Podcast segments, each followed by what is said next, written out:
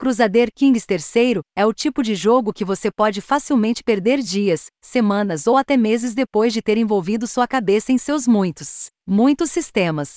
É um título de estratégia ridiculamente profundo, do tipo que você raramente vê nos consoles. Mas o estúdio de Portlab 42 fez um trabalho sólido ao tornar tudo gerenciável no PlayStation 5 com o controle na mão. Concedido, alguns dos menus dentro de menus dentro de menus são um pouco difíceis de navegar, mas de um modo geral, esta é uma versão de console bem projetada. De minha parte, a verdadeira excelência de Crusader Kings III está em como ele salga sua jogabilidade tática, com uma narrativa emergente que sangra de uma jogada para a próxima. Em uma dessas jogadas, meu governante teve um flerte romântico com uma dama de um reino rival, mas porque decidi interpretar um buraco completo. Prontamente a chutei para o meio-fio e comecei outra partida que considerei melhor para o meu reino do ponto de vista econômico. Depois de muitas décadas de um governo bastante próspero, logo me vi cercado por um poderoso exército do leste liderado por, você adivinhou, meus prog errante, que em nome de sua querida e velha mãe, começou a me assassinar e tomar todas as minhas posses.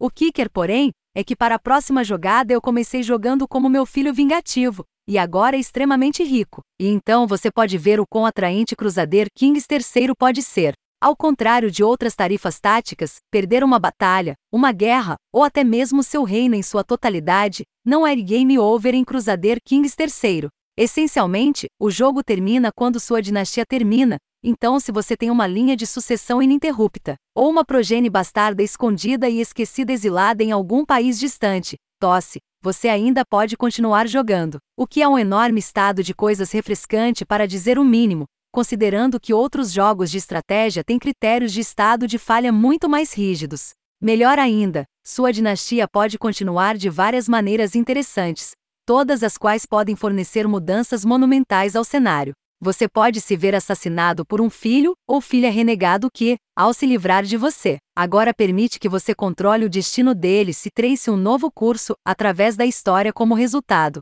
Falando nisso, como se poderia esperar, administrar seu próprio reino, muito menos um que se espera que dure ao longo dos séculos. É uma tarefa e tanto e Crusader Kings III oferece aos jogadores muitas preocupações com as quais se preocuparem uma tentativa de manter seu reino próspero. É fácil ver por que Crusader Kings III é tão reverenciado no PC. É um título de estratégia brilhantemente profundo e dinâmico que simplesmente nunca para de dar, mas você precisará se comprometer a aprender seus quase incontáveis meandros antes de mergulhar adequadamente.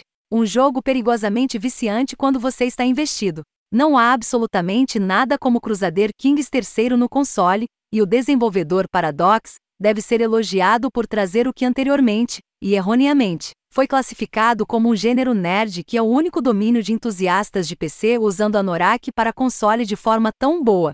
Definitivamente, ao incluir elementos de RPG tão profundamente incorporados em Crusader Kings III e, portanto, torná-lo muito mais acessível do que qualquer um de seus predecessores mais hardcore. A Paradox também criou uma espécie de portal para trazer fãs tradicionalmente não estratégicos para o gênero em geral para arrancar. Gosta de jogos de estratégia? Fique preso. Não gosta de jogos de estratégia? Fique preso de qualquer maneira.